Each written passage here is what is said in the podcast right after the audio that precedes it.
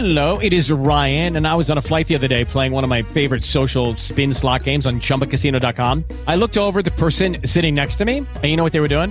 They were also playing Chumba Casino. Coincidence? I think not. Everybody's loving having fun with it. Chumba Casino is home to hundreds of casino style games that you can play for free anytime, anywhere, even at 30,000 feet. So sign up now at chumbacasino.com to claim your free welcome bonus. That's chumbacasino.com and live the Chumba life. No purchase necessary. BGW. Void were prohibited by law. See terms and conditions. 18 plus. Podium Podcast. Lo mejor está por escuchar.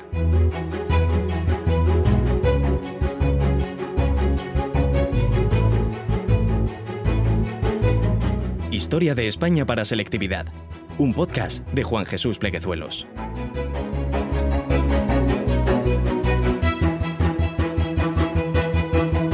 Bienvenidos amigos y amigas a Historia de España para selectividad. Tema 13.3. Mi nombre es Juan Jesús Pleguezuelos, soy profesor de Historia de Instituto y estoy aquí para dar aliento, para dar ánimo, para dar apoyo a esos estudiantes de segundo de bachillerato. Vamos campeón, vamos, estudia un poco más. No lo dejes ahora, no lo dejes ahora, que todo va a salir bien, tranquilo. Piensa en esas largas vacaciones. Sí, sí, digo esto porque si estás escuchando esto, es que ya te estás acercando, estás en el fragor de la batalla y, y, estás diciendo, ay, señor mío, ¿dónde me he metido? Tranquilo, tranquilo, que esto va a ir muy bien. Y aquí estoy yo para tratar un tema fascinante, apasionante. Vamos, mmm, quita Netflix, quita YouTube, por Dios, ¿dónde va a parar? Características esenciales de la Constitución del 76. No se me ocurre otra cosa más interesante de la que hablar. Vamos a tratar este tema, características esenciales de la Constitución del 76. Pero antes, como siempre, hagamos un pequeño contexto. Vamos a ver. Ya vimos, ya hemos hablado en otro episodio de cómo el sesenio democrático o revolucionario fue un absoluto caos, pasó absolutamente de todo, mmm, prácticamente nada bueno, como quien dice, y aquello estaba, España estaba bastante desorganizada y empieza a cundir una idea. Empieza a cundir una idea. ¿Y si volvemos a la anterior? Y si eh, vamos, volvemos a donde estábamos, porque no funcionó la monarquía de Amadeo de Saboya, no funcionó la, eh, la república, no funcionó la dictadura, aquello había las rebeliones cantonales, la de Cuba, la de Carlismo, todo, todo, todo, todo. Entonces, eh, durante el sesenio revolucionario se empieza a pensar en volver a la restauración en la figura de Alfonso XII, quien es el ideólogo que planea todo esto, Cánovas del Castillo. Pero ojo, Cánovas del Castillo quería hacer las cosas bien, quería hacer las cosas por lo legal, quería que todo fuese, fuese una transición, eh, que fuese legal eh, y una transición desde dentro ¿De acuerdo? Por eso, el 1 de diciembre del 74, Alfonso XII firma el manifiesto de Sandhurst. Sandhurst era la academia militar donde estaba, en Inglaterra, y bueno, pues se propone para volver eh, como rey, se ofrece para ser el nuevo rey de España. Recordemos, Alfonso XII, hijo de Isabel II. Bueno, pues estamos en el 74, 1 de diciembre del 74, pero hay otro general que la lía, la lía, la lía parda. Martínez Campos, el 29 de diciembre, no se estuvo, no se pudo estar quieto, no se resistió y dio un golpe militar en junto y proclamó eh, rey a Alfonso XII. ¿Qué pasa? Que Cánovas del Castillo quería hacerlo por lo, legal, para que ya parasen tantos golpes militares, y Martínez Campos, pues nada, pues se precipitó. Así que en enero del 75, el rey llega a Madrid, se establece un nuevo gobierno y se convocan elecciones a cortes constituyentes. Había dos objetivos en este sistema de la restauración.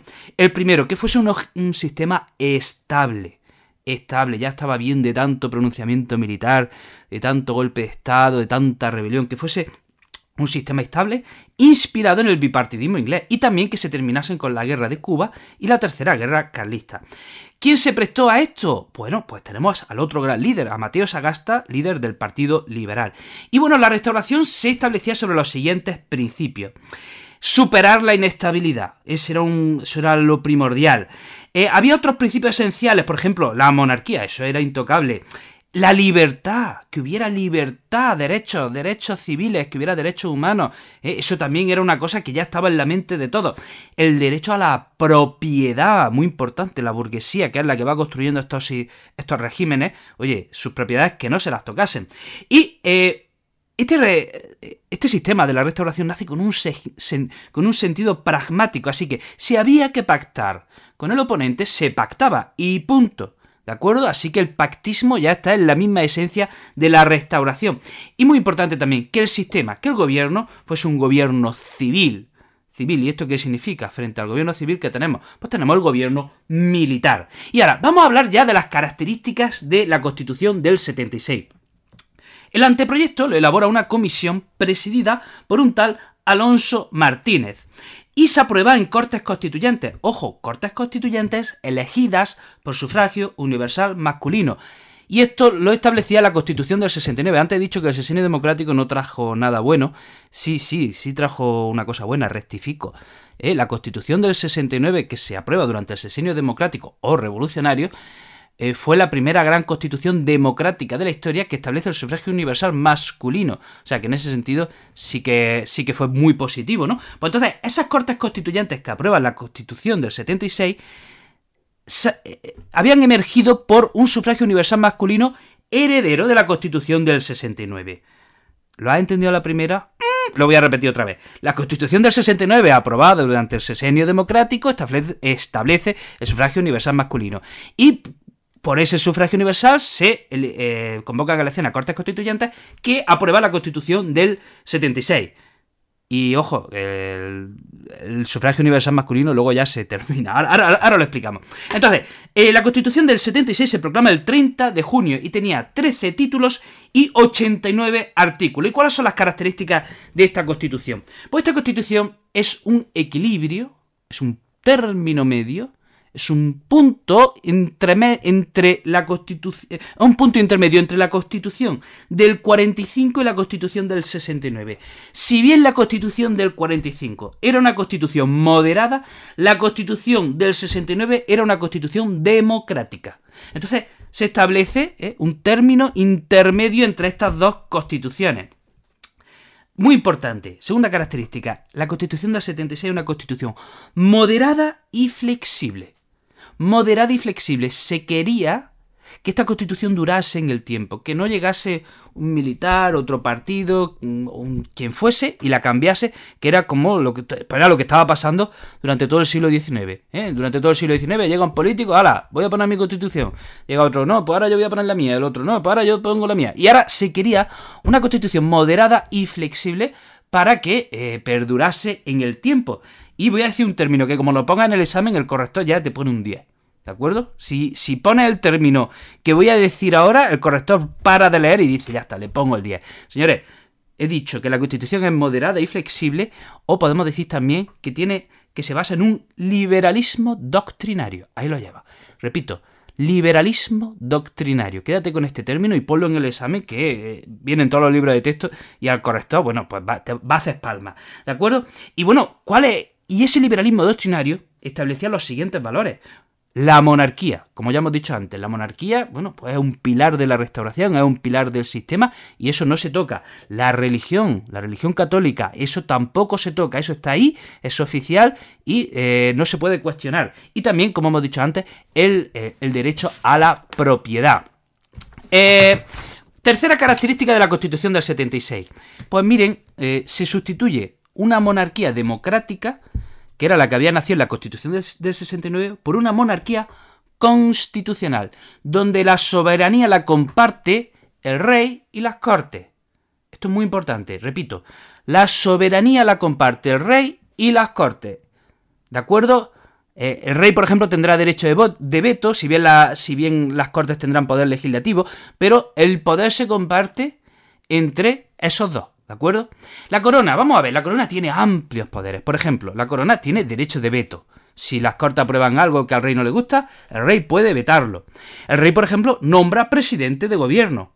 El rey tiene la potestad de convocar y disolver cortes. El rey, por ejemplo, se establece que es una figura sagrada e inviolable. ¿Vale? O sea que aquí tenemos un pilar, ¿de acuerdo? Y no se puede cuestionar la figura de Alfonso XII. Eh, el gobierno. El gobierno se establece que el gobierno es responsable ante las cortes.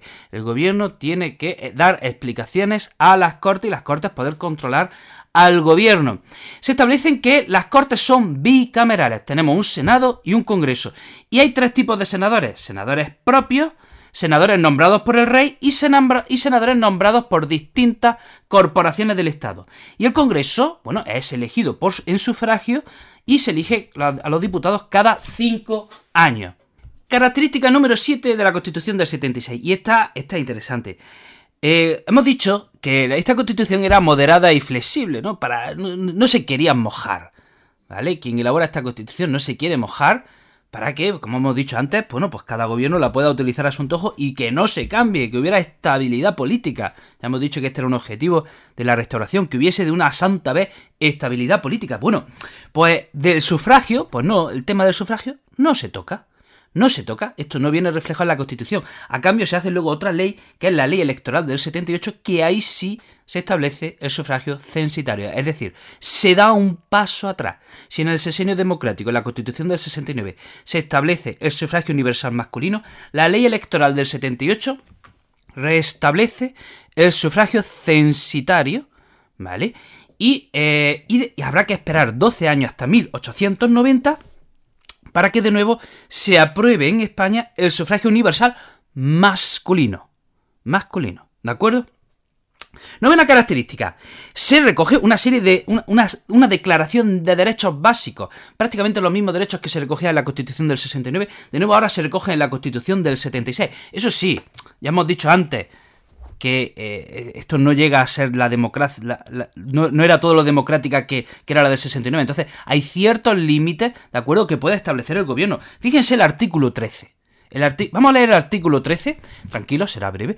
Y fíjense qué interesante, ¿eh? aquí, hay mucho, aquí hay mucho que discutir sobre esto. Artículo 13 dice, todo español tiene derecho de emitir libremente sus ideas y opiniones ya de palabra, ya por escrito, valiéndose de la imprenta o de otro procedimiento semejante, sin sujeción a la censura previa. Esto es muy interesante. ¿eh? Libertad, aquí se establece la libertad. Esto se resume en la libertad de expresión y la libertad de prensa. ¿De acuerdo? Dice, todo español tiene derecho de reunirse pacíficamente, de asociarse para los fines de la vida humana eh, esto es el derecho de asociación. Esto es muy importante porque gracias al derecho de asociación pueden nacer, por ejemplo, los sindicatos, pueden nacer, por ejemplo, partidos políticos. Si no hubiera derecho de asociación, un partido político no se podría formar. Este artículo 13, la verdad es que, bueno, encierra toda la esencia ¿verdad? De lo que es la democracia en sí, ¿eh? Con cuatro, con cuatro frasecitas, dice, bueno, pero sí que si con que se respetase esto, ¿verdad? Ya tendríamos una sociedad libre y, democrática, ¿no?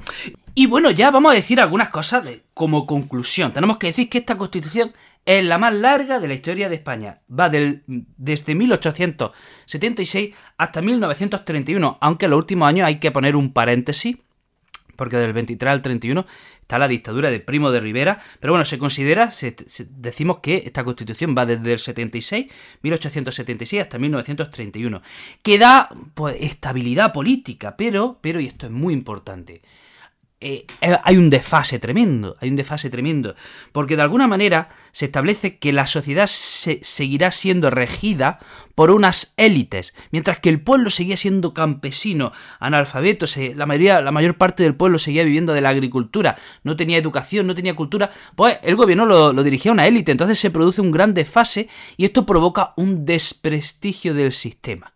¿De acuerdo? Esto provoca un gran desprestigio del sistema. Todo esto sumado a lo que ya hemos hablado en otros episodios, porque hay un falseamiento de las elecciones, ¿eh? hay un, se produce el pucherazo, eh, bueno, hay una concatenación de errores políticos y por eso, bueno, se llega a la dictadura de Primo de Rivera. Bueno, hasta aquí el programa de hoy, querido amigo, querida amiga. Mucho ánimo con esa selectividad. Vamos, campeón, que lo vas a hacer bien.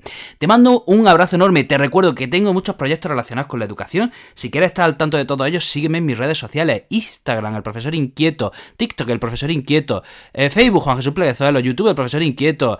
Twitter, el profe inquieto. Estoy en todos lados, estoy en todos lados. Así que bueno, si me quieres seguir en alguna y si no me quieres seguir, no pasa nada. Tampoco es necesario.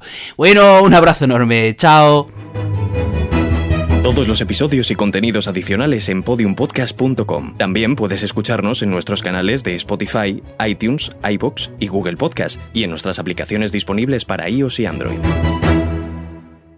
Step into the world of power, loyalty and luck. I'm gonna make him an offer he can't refuse. With family, cannolis and spins mean everything. Now, you wanna get mixed up in the family business. Introducing The Godfather at chapacasino.com. Test your luck in the shadowy world of The Godfather slot. Someday, I will call upon you to do a service for me. Play The Godfather now at ChumbaCasino.com. Welcome to the family. VGW Group. No purchase necessary. Void where prohibited by law. See terms and conditions. 18 plus.